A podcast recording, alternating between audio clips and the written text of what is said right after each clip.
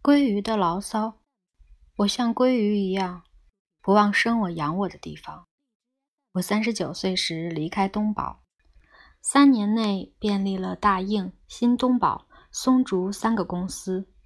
四十二岁时又回到东宝，后来又曾多次反复离开和重回东宝。无论我到哪儿，自己成长的地方都长存心底。偶有触发，就会想起东宝这条河流。特别难忘的是那些因罢工而被开除的副导演们，他们无一不是才华出众的。正因为他们勇敢地参与了那场斗争，因而被列上开除名单。以致星散。就这样，日本电影界失去了几名优秀导演。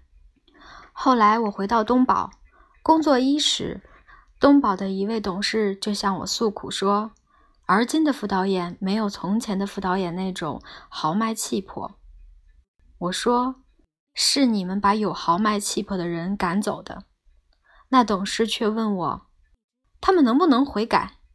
我不由大声说。简直开玩笑！需要悔改的是你们。从那时起，日本电影就渐渐出现了崩溃的迹象。不论什么企业，只要不注意培养新的人才，不以新鲜血液注入本体，就会不可避免地出现老化的现象，并走向衰退。这是非常明显的道理。在日本。再也没有像电影界这样首脑人物始终不变、长居要津的企业了。究竟是因为没有培养新人，因而旧人占据了要津呢？还是因为旧人占据要津，所以才不培养新人？不管是出于前者还是后者，对于培养人的责任视而不见是不行的。电影公司不仅怠于培养新人。而且，对于制作电影所需的器材以及新的科学技术的手段等，也没有考虑引进。尽管人们常说目前电影日薄西山的景况是世界现象，那么美国电影正在恢复昔日的繁荣景象，又是什么原因呢？原因是美国电影界有一个美国电影艺术科学学院这样的组织，它是在电影是与科学密切结合的艺术。这一牢固认识基础上建立起来的。为了和电视这一新兴势力做斗争，电影必须不逊于电视的科学设备才行。面对电视器材既科学又新颖的局面，如果电影不改变它那陈旧的现实，就无法保持电影的特性。因为电影和电视只是看上去非常相似，然而本质上却完全不同。把电视当作电影的大敌。不过是脆弱的电影观的产物罢了。电影只是按照电影艺术科学的道路前进就可以了。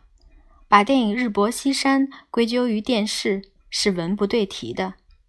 电影是半路睡着了的兔子，不过被电视这只乌龟赶了过去而已。现在有些电影开始模仿电视，搞什么电视电影。不过，愿意花很高的票价跑到电影院去看什么电视电影的人，毕竟不多的。话说的离题了，无非是电影作家这条鲑鱼看到养育它的河流被污染，水也干枯了，它没办法在这样的地方产卵拍电影，所以才发了这样的牢骚。我这条鲑鱼没有办法，所以才远视异域，溯苏联的河而上产了卵。这就是德尔苏乌扎拉，这大概不是坏事吧？按理说，日本的鲑鱼应该在日本的河里产卵。